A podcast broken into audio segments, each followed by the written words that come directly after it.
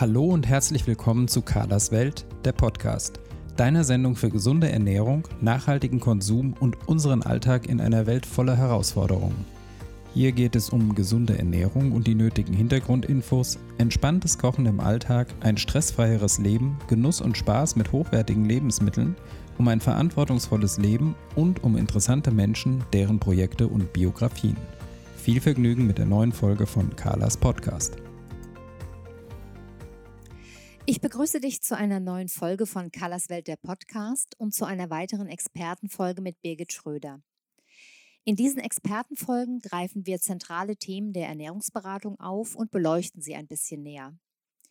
Birgit Schröder ist eine meiner Ausbilderinnen, meine Mentorin und auch eine meiner persönlichen Gesundheitscoaches.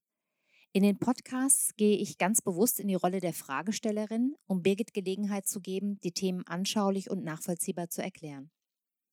In dieser Folge beschäftigen wir uns mit dem Thema Laktoseintoleranz, also der Milchzuckerunverträglichkeit. Wir klären, was es mit dieser Intoleranz auf sich hat, was die Schleimhaut des Dünndarms mit dieser Intoleranz zu tun hat, welches die klassischen, aber sehr unspezifischen Symptome sind und wie man eine Milchzuckerunverträglichkeit diagnostiziert und therapiert. Ich freue mich über dein Interesse und wünsche dir viel Spaß mit der heutigen Folge. Ja, hallo Birgit, ich begrüße dich zu einer neuen Podcast-Folge in unserer Expertenreihe und heute wollen wir uns ja mit dem Thema Laktoseintoleranz beschäftigen. Und da frage ich dich doch gleich mal zum Einstieg wieder, was versteht man denn grundsätzlich unter einer Laktoseintoleranz? Ja, es ist äh, letztendlich eine Nahrungsmittelunverträglichkeit und ähm, die zählt genau wie die Fructoseintoleranz, darüber werden wir ja auch nochmal reden, ähm, nicht zu den allergisch bedingten Unverträglichkeiten, ähm, sondern bei der Laktoseintoleranz geht es letztendlich um eine Kohlenhydratverwertungsstörung. Ähm, und genau gesagt geht es hier um den sogenannten Milchzucker, eben die Laktose. Und ähm, die Laktose ist ein Kohlenhydrat, also genau genommen ein Zweifachzucker, ähm, besteht aus dem Traubenzucker, der Glukose und der Galaktose. Und ähm, im Dünndarm muss eben dieser Zweifachzucker aufgespalten werden. Ähm, und dafür braucht es ein sogenanntes Enzym und das ist die Laktase. Und wenn das Enzym nicht richtig funktioniert, dann kommt es eben zu dieser Verwertungsstörung. Und dann habe ich als Endresultat eine sogenannte Laktoseintoleranz. Aha, so dass man sagen kann, dass also eine Laktoseintoleranz dadurch entsteht, dass ich ein fehlendes Enzym habe, nämlich die Laktase, und dann bin ich laktoseintolerant. Genau, sehr mhm. schön zusammengefasst. Mhm.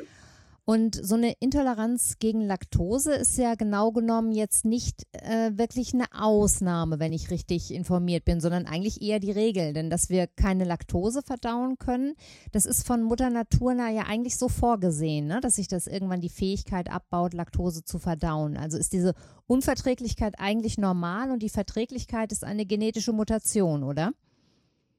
Ja, also ähm, also die, die häufigste Ursache, wie du jetzt gerade schon gesagt hast, ist ja so die reduzierte äh, Enzymfunktion. Und sehr, sehr selten gibt es auch wirklich ein, eine einen angeborenen Laktasemangel. Das wäre dann so ein, nennt man dann kongenitaler Laktasemangel. Der ist aber wirklich äh, sehr selten. Und häufig oder deutlich häufiger ist es eben genetisch bedingt. Also ein Laktasemangel, der im Erwachsenenalter auftritt. Und wie du gerade schon sagtest, ähm, nimmt diese Laktaseaktivität physiologisch mit zunehmendem Lebensalter ab, und zwar letztendlich schon ab dem fünften Lebensjahr.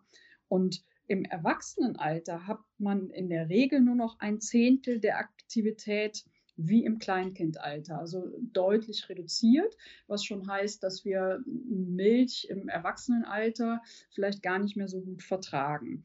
Und ähm, ja, also dieser genetisch bedingte Laktasemangel, da ist vielleicht noch ähm, interessant, dass ähm, in Deutschland ungefähr 15 bis 20 Prozent der Bevölkerung den hat, ähm, im Mittelmeerraum ungefähr 50 und Prozent. Und je weiter südlich man geht, desto höher wird die Prozentzahl. Und ähm, das ist vielleicht für manchen Hörer noch spannend.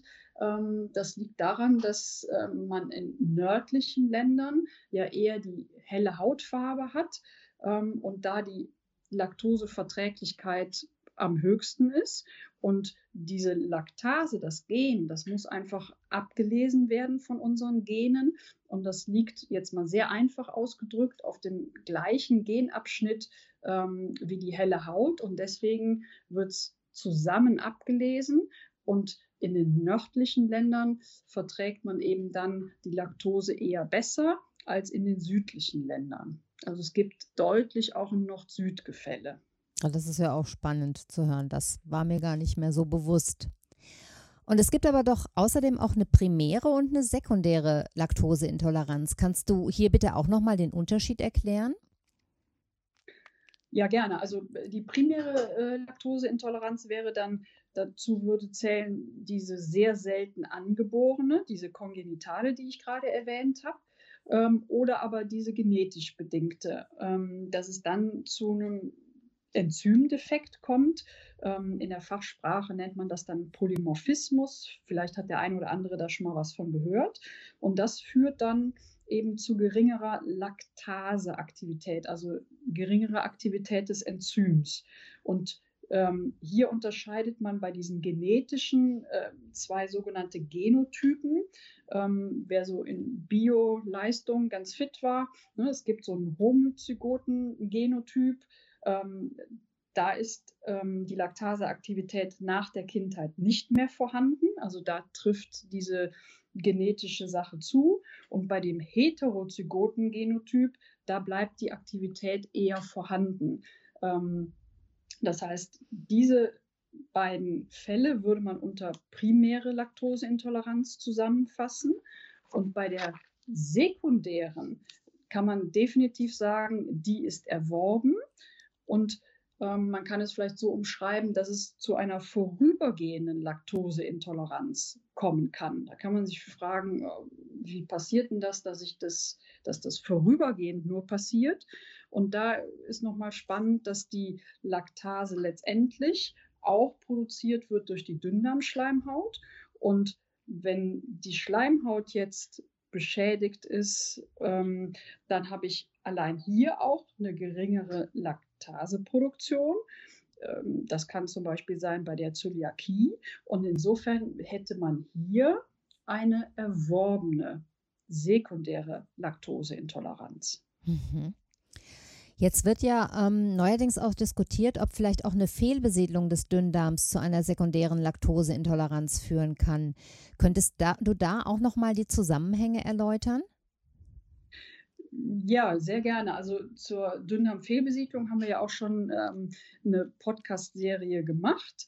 Ähm, da geht es ja darum, dass unter bestimmten ähm, ungünstigen Voraussetzungen Bakterien, die physiologisch im Dickdarm wohnen, ähm, sich im Dünndarm ansiedeln und hier vor allen Dingen Kohlenhydrate fermentieren ähm, und dabei Gas entsteht. Und dieses Gas macht dann halt diese massiven Symptome wie Blähungen. Ähm, diese Bakterien, die jetzt unphysiologischerweise in den Dünndarm wandern, das sind sogenannte invasive Stämme. Heißt invasiv, ähm, die schädigen eben direkt die Dünndarmschleimhaut ähm, und können dann zusätzlich auch noch Toxine abgeben und die Dünndarmschleimhaut schädigen. Und dann hätte man genau das, was ich vorhin sagte, dass durch diese geschädigte Schleimhaut weniger Enzym produziert wird und ich daraus eine sekundäre Laktoseintoleranz entwickle. Mhm. Das heißt, bei Patienten, die eine Dünndarmfehlbesiedlung haben, sieht man auch häufig zusätzlich eine erworbene Laktoseintoleranz. Mhm. Heißt es dann im Prinzip auch umgekehrt, dass man bei einer ähm, Laktoseintoleranz auch eine Fehlbesiedlung des Dünndarms ähm, vermuten könnte oder zumindest ausschließen sollte? Man sollte es auf jeden Fall immer im Hinterkopf haben, weil die beiden äh, gerne vergesellschaftet sind. Ähm, genauso wie bei der Zöliakie, dass dann eben auch noch eine Laktoseintoleranz vorkommen kann. Mhm. Ja, wie äußert sich denn jetzt so eine Intoleranz? Was sind da so klassische Symptome? Ja, da werden sich jetzt wahrscheinlich viele Zuhörer wiedererkennen. Also ähm, so ein klassisches Symptom wären Bauchschmerzen, gerne auch krampfartig, dann natürlich die Blähungen, der Blähbauch, wechselndes Stuhlverhalten, mal Durchfall, mal Tendenz zur Verstopfung, ein Völlegefühl, leichte Übelkeit. Ähm, und letztendlich kann das ja sogar bis hin zu depressiven Verstimmungen gehen. Mhm aber auch wieder so ein Spektrum an Symptomen, die zu vielen Krankheiten gehören. Also sind wir da jetzt wieder, wie so oft im äh, Magen-Darm-Bereich, dann auch wieder in, in dem Bereich, wo man sagen muss, man muss einfach durch eine Ausschlussdiagnose rausfinden, woran es liegt. Ne? Ja, absolut. Also hier wird jetzt eine gute Diagnostik äh, wieder sehr wichtig. Ne? Mhm. Also ähm, eben nicht zu schnell mit der Diagnose um die Ecke zu kommen, zu sagen, das ist jetzt ein Reizdarm, ähm, sondern dieser Reizdarm kann ja wirklich eine Ursache haben. Das heißt, hier muss man jetzt wirklich dezidiert und gut diagnostizieren. Und wie würde das dann vonstatten gehen? Wie kann man die Laktoseintoleranz sicher diagnostizieren? Also wenn es eine primäre wäre, dann äh, gibt es hierfür genetische Tests. Ähm, und bei der sekundären ähm, gibt es diese klassischen Atemgastests. Das sind so Funktionstests. Das kennt vielleicht der eine oder andere auch schon. Da trinke ich einfach eine Laktoselösung und ähm, wenn mein Darm jetzt diese Verwertungsstörung hat, dann entsteht eben vermehrt Wasserstoff. Und dieser Wasserstoff, den messe ich bei, dieser Atem, bei diesem Atemgastest. Und wenn es einfach zu einem deutlichen Anstieg kommt im Verlaufe dieses Tests, dann gibt es eine eindeutige Diagnose, dass es dann eben eine Laktoseintoleranz ist. Mhm. Und ist so eine Laktoseintoleranz gefährlich per se? Sind damit Folgekrankheiten verbunden? Ja, gefährlich würde ich jetzt direkt nicht sagen, aber man sollte natürlich mögliche Folgeerkrankungen äh, im Auge haben. Ne? Also bei, ähm, bei Milchprodukten, die eben laktosehaltig sind, denkt man ja immer sofort auch an Kalzium. Das heißt, gegebenenfalls ähm, äh, kann ich dann über bei einer Ernährungsumstellung denken viele, aber ist nicht so, ja, zu einem Kalziummangel kommen und dann wäre man so beim Thema Osteoporose. Ja. Wichtig an der Stelle finde ich aber, es gibt auch durchaus kalziumreiche Mineralwässer. Ähm, Gemüse hat teilweise einen sehr hohen Kalziumgehalt und ist, hat eine sehr hohe Bioverfügbarkeit. Ähm, also es ist nicht nur die Milch bei der Osteoporose. Ja, also man kann Kalzium da sehr gut auch ersetzen. Mhm. Aber das wäre so das Erste, ne, dass man denken würde, Folgeerkrankung, ja, Osteoporose. Mhm. Und kann man diese Laktoseintoleranz therapieren oder muss man lernen, damit zu leben? Ja, also ähm, gute Frage. Wenn es de facto wirklich eine genetische Ursache hat, ähm, dann wäre wirklich äh, der Lernprozess zu sagen, hm, das wird mich jetzt mal lebenlang begleiten äh, und würde münden in einer konsequenten Ernährungsumstellung. Ähm, wenn es erworben ist, zum Beispiel durch eine Dünndarmfehlbesiedlung, dann kann sich das Thema auch absolut wieder relativieren. Mhm. Ähm, Insgesamt muss man allerdings sagen, ich glaube, da kommen wir auch noch zu, ne, ähm, dass hohe Mengen an Milch äh, eher nicht so verträglich sind. Ne, mhm. Ne, und äh, Milch an sich vielleicht auch nicht so das super gesunde Lebensmittel ist, wie viele vielleicht denken. Genau, können wir gleich nochmal drauf zu sprechen können. Mich mit vorher nochmal interessieren, wenn man also seine Ernährung jetzt anpasst, ähm, der Laktoseintoleranz, wie geht man da am besten vor? Heißt es einfach, dass man strikt alle äh, Milchprodukte meidet? Ja, es ist wirklich sehr abhängig äh, von der Ausprägung des äh, Laktasemangels. Ähm, und es hängt dann letztendlich wirklich sehr von der Menge der konsumierten laktosehaltigen Produkte ab und auch, muss man auch nochmal vielleicht mit in den Fokus nehmen, an der Menge der zeitgleich konsumierten Nahrungsmittel mit erhöhtem Kohlenhydratanteil. Und ähm, hier möchte ich letztendlich auf die Fertiggerichte hinaus, weil Fertiggerichte enthalten äh, oft auch zusätzlich noch Laktose. Ähm, weil die die Konsistenz noch optimiert bei so Fertiglebensmitteln. Äh, und dann reden wir letztendlich über die Menge. Ähm, es gibt Patienten, Klienten, die müssen wirklich ganz konsequent äh, auf Laktose verzichten in ihrer Ernährung. Und es gibt Patienten, die fahren schon deutlich besser, wenn sie ähm, die Vollmilch nicht mehr trinken. Mhm. Ja, also die Dosis macht das Gift so ein bisschen. Das heißt, im Prinzip könnte man hier wie bei anderen Intoleranzen auch über so eine Art Karenzphase auch gehen, dass man erstmal die Milchprodukte rausnimmt und dann eben nochmal schaut, ob man vielleicht eine kleine Menge doch verträgt. Ja, genau. Und dann könnte man auch mal schauen, wie sieht es aus mit, mit Sauermilchprodukten, also Joghurt, Schmand oder Buttermilch, Kefir. Die sind in der Regel auch ein bisschen verträglicher. Ähm, und äh, weil es halt einfach fermentierte Produkte sind. Und ähm, hier wird ja ein Teil der Laktose schon in Milchsäure umgewandelt. Und nach so einer Karenzphase, wie du jetzt gerade sagst, kann ich dann sehr schön rausfinden, ähm, wie viel Joghurt oder wie viel Schmand vertrage ich denn, ohne dass Symptome auftreten. Mhm. Ich würde doch gerne nochmal auf das Thema Calcium ähm, zu sprechen kommen, nochmal eine Rückfrage dazu stellen. Du hast es ja vorhin schon mal angedeutet. Denn es ist ja so, dass die Milchprodukte häufig im Zusammenhang mit Calcium empfohlen werden. Das heißt, es heißt immer, dass der Konsum von Milchprodukten wichtig ist, um ausreichend Calcium aufzunehmen oder zu konsumieren.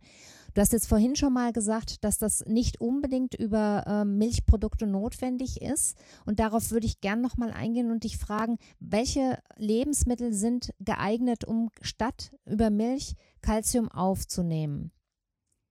Ja, das ist eine gute Frage, dass man wirklich nochmal ähm, deutlich macht, dass Milch nicht der einzige wertvolle ähm, ist. Und ich hatte es ja schon erwähnt. Ähm, Gemüse zum Beispiel hat ist ein schöner Kalziumlieferant und hat eben äh, im Grunde noch eine schönere und bessere Bioverfügbarkeit als Milch. Und dann müsste man auf jeden Fall die grünen Gemüse nennen, ähm, zum Beispiel Fenchel oder Grünkohl, Brokkoli, Lauch. Das wären alles schöne Kalziumlieferanten. Das geht aber noch weiter. Auch Obst zum Beispiel, da wäre man bei der ganzen Beerenfraktion, Brombeeren, Johannisbeeren, Himbeeren, ähm, Kräuter sind, frische Kräuter sind schöne Kalziumlieferanten und auch Nüsse enthalten relativ viel Kalzium. Und ähm, dann ist man letztendlich bei Bestandteilen einer mediterranen, sehr gesunden Ernährung. Ähm, und dann kann man sich wirklich fragen, hm, wie viel Milch brauche ich denn da eigentlich noch, um meinen Kalziumbedarf zu decken? Mhm. Das heißt, es muss sich keiner Sorgen machen, wenn er auf Milch verzichtet, dass er kein Kalzium aufnehmen kann. Das ist ein, ein altes Märchen sozusagen, dass es ohne Milch nicht geht. Ja, das ist eigentlich ein altes Märchen und bei, bei der Milch hatte ich ja eben auch schon mal angesprochen, ähm, die verschiebt eher nochmal den, den Säure-Base-Haushalt und gerade bei einer Übersäuerung kann es dann auch nochmal dazu kommen, dass Kalzium eher nochmal abgezogen wird. Ähm, insofern ähm, rate ich Osteoporose-Patienten äh, prinzipiell nicht zu einem erhöhten Milchkonsum. Mhm. Sondern im Gegenteil, ne? dann zu gucken äh, über Gemüse, über Obst, über Mineralwasser, über Nüsse, Kräuter, äh, über eine ausgewogene Ernährung, mir da den Kalziumbedarf zu holen. Ja, jetzt hast du es ja vorhin schon mal angedeutet. Wenn jetzt jemand nicht laktoseintolerant ist, dann heißt es ja noch lange nicht, dass er Milch verträgt. Welche anderen Bestandteile in der Milch sind denn auch noch problematisch? Jetzt vielleicht auch aus Sicht der KPNI zum Beispiel. Ja, also da muss man auf jeden Fall sagen, dass ähm, Milch ein, noch ein weiteres Protein, also ein weiteres Ei, Eiweiß enthält. Das wäre das sogenannte Beta-1-Casein. Und ähm, da spricht man gerne von einer sogenannten äh, molekularen Mimikrie. Das heißt, das ist ein Eiweißbaustein, ähm, den das Immunsystem gerne verwechselt. Und ähm, wenn das Immunsystem in diese Situation kommt, ähm, dann ist das mit ein Faktor, der Autoimmunerkrankungen begünstigen kann. Also insofern ist dieses Alpha-1-Casein hm, nicht so ein schöner Bestandteil in Milchprodukten. Ähm, zudem enthalten die gesättigte Fettsäuren und hier muss man diese ähm, Stearinsäure nennen. Die ist eher entzündungsförderlich. Ähm, und äh, Stearinsäure kann man sich so vorstellen, äh, wenn ich in ein Geschäft gehe und kaufe mir eine Kerze und äh, möchte es Weihnachten schön gemütlich haben, dann enthält die eben auch Stearinsäure. das ist einfach eine, ein gesättigtes Fett, was mhm. stabil ist. Ähm, dann enthält Milch die erwähnte Laktose, äh, hat dann aber darüber hinaus noch so eine Komponente, ist, die Milch enthält halt Eiweiß, eben dieses Protein, aber auch Phosphat. Und hier gibt es dann nochmal so einen Aspekt, dass es einen eher ungünstigen Einfluss auf unser Säure-Base-Gleichgewicht hat. Ähm, und vor allen Dingen Kuhmilch enthält dann noch eine Substanz, einen sogenannten Wachstumsfaktor, ähm, den ich in großen Mengen auch nicht unbedingt ähm, gesundheitsförderlich sehe. Mhm. Und was ist mit dem Thema Allergene zum Beispiel? Sind ja auch in Milch enthalten. Ne? Also viele genau. Menschen reagieren ja auch richtig allergisch auf Milch. Ja, das genau. sind dann diese enthaltenen Proteine, von denen du gesprochen hast, auf die allergisch reagiert wird, oder gibt es da noch weitere Allergene? Dann gibt es auch noch weitere Allergene. Ähm, das kommt dann, das wäre dann sehr individuell. Ähm, aber klar, es gibt dann durchaus die Disposition, dass man auf Allergene, die in Milch enthalten sind, durchaus auch reagieren kann. Ja, mhm. und dass ähm, ja zum Beispiel Pollenallergien dadurch auch verstärkt werden können. Mhm. Jetzt gibt es ja eine Menge laktosefreier Produkte auf dem Markt. Sind die denn empfehlenswert oder macht es generell eher Sinn, ähm, Milchprodukte, den Konsum runterzufahren oder zu verzichten? Ja, der Trick der laktosefreien Produkte ist ja, dass denen dieses Enzym einfach zugefügt worden ist. Also die enthalten Laktase und dadurch erhöht sich die Verträglichkeit. Ähm, generell wäre ich immer ein Befürworter, den Konsum der Milchprodukte zu reduzieren, aus den eben gerade genannten Gründen. Die Milch enthält einfach viele Komponenten, die für die Gesundheit jetzt nicht gerade förderlich sind. Und ähm, wenn ich jetzt Milchprodukte in hohen Mengen konsumiere, kann das einfach Auswirkungen haben, die eben nicht förderlich sind. Insofern bin ich immer dafür, dann eher zu sagen, äh, nicht Milchprodukte mit Laktase, sondern Milchprodukte reduzieren. Mhm. Aber im Prinzip könnte jetzt auch jemand, wenn er nicht auf diese laktosefreien Produkte zurückgreifen möchte, auch sagen, ich esse ganz normale Milchprodukte und esse, führe einfach Laktase zu, oder? Ja, genau, das, das machen ja auch viele Betroffene und das äh, finde ich immer eine gute Option, ähm, gerade so im sozialen Kontext, wenn ich mal aus Essen gehe oder eingeladen bin und eben nicht genau weiß, wie ist es jetzt zubereitet, dann habe ich äh, immer noch die Möglichkeit, ähm, über ein Medikament, also über dieses Präparat, mir Laktase zuzuführen und dann trotzdem einen schönen Abend mit meinen Freunden zu verbringen. Mhm. Jetzt hast du vorhin schon mal ähm, aber das Thema Calcium angesprochen. Ich möchte es nur noch mal kurz vielleicht nennen, ne, weil das vielleicht äh, sonst in dem ähm, in der in der ganzen Thematik untergeht, weil das ja immer so das Thema Nummer eins ist, wenn es um den Verzicht auf, Mil auf Milchprodukte geht. Ähm, Thema Calcium kannst du vielleicht noch mal sagen, wo ist das noch drin außer in Milch? Weil das wird ja immer so ein bisschen, deswegen wird die Milch, vielleicht drücke ich mich da falsch aus, aber die Milch wird ja deswegen so gehypt ganz oft oder so viel empfohlen wegen des Kalziums, das gegen die Osteoporose wirksam ist. Ja, genau. Jetzt muss man hier nur noch mal sagen, ähm, das Kalzium liegt in der Milch gebunden vor und muss hier auch noch mal gespalten werden. Ähm, da wäre die Laktase eben auch nochmal wichtig für diesen Spaltungsvorgang. Bei einer Laktoseintoleranz kriege ich die, das Kalzium gar nicht so frei, um es dann verwerten zu können. Und wie ich das eben äh, bereits sagte, also es gibt Mineralwässer, die durchaus kalziumhaltig sind und viele, viele Gemüsesorten ähm, sind sehr kalziumhaltig und haben letztendlich, dadurch, dass ich das gar nicht erst abspalten muss, eine viel höhere Bioverfügbarkeit. Ja, mhm. Und ähm, da kann man sich gerne mal den Spaß machen und äh, Herrn Google bemühen. Und äh, man wird sehr erstaunt sein, ähm, wie viele Gemüsesorten richtig schöne Kalziumspender sind. Mhm.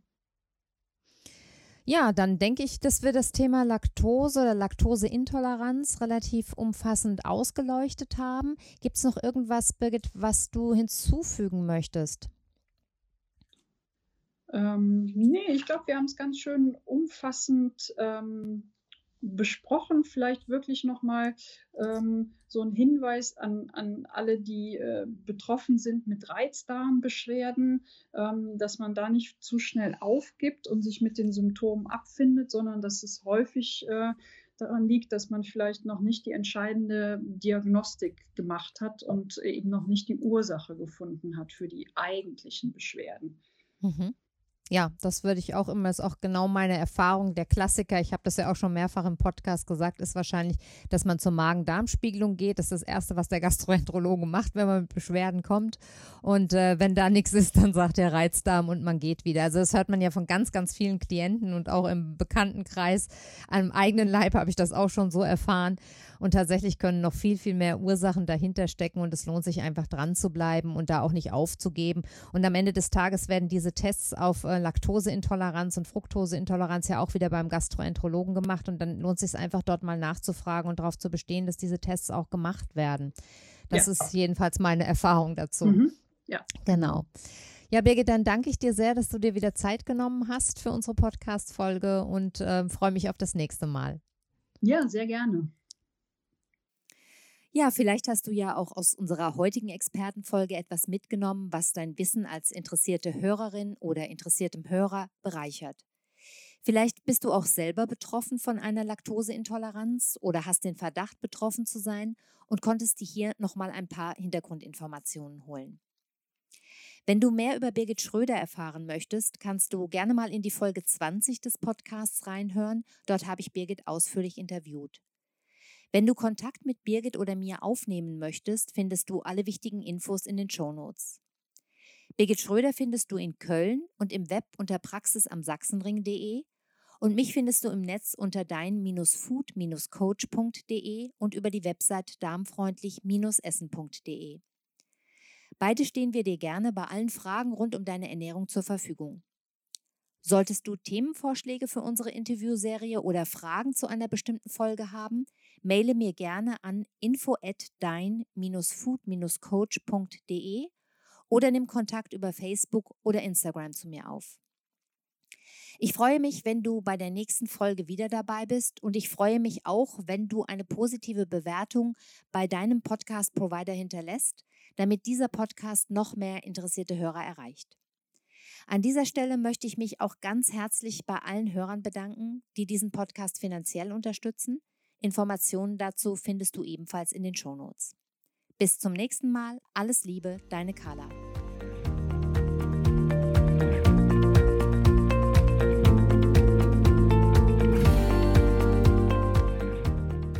Das war eine neue Folge von Carlas Welt, der Podcast. Die Links zu den Themen der Sendung findet ihr in den Shownotes und auf www.kala-kocht.de slash podcasts. Wenn euch dieser Podcast gefallen hat, freuen wir uns über eure persönliche Weiterempfehlung und über eine positive Bewertung bei Apple Podcasts. Weitere Folgen findet ihr auf Spotify, Apple Podcasts und in eurer Podcast-App. Carla findet ihr unter Carlas Welt und Carla kocht auf Instagram, Facebook und Twitter. Vielen Dank fürs Zuhören und bis bald.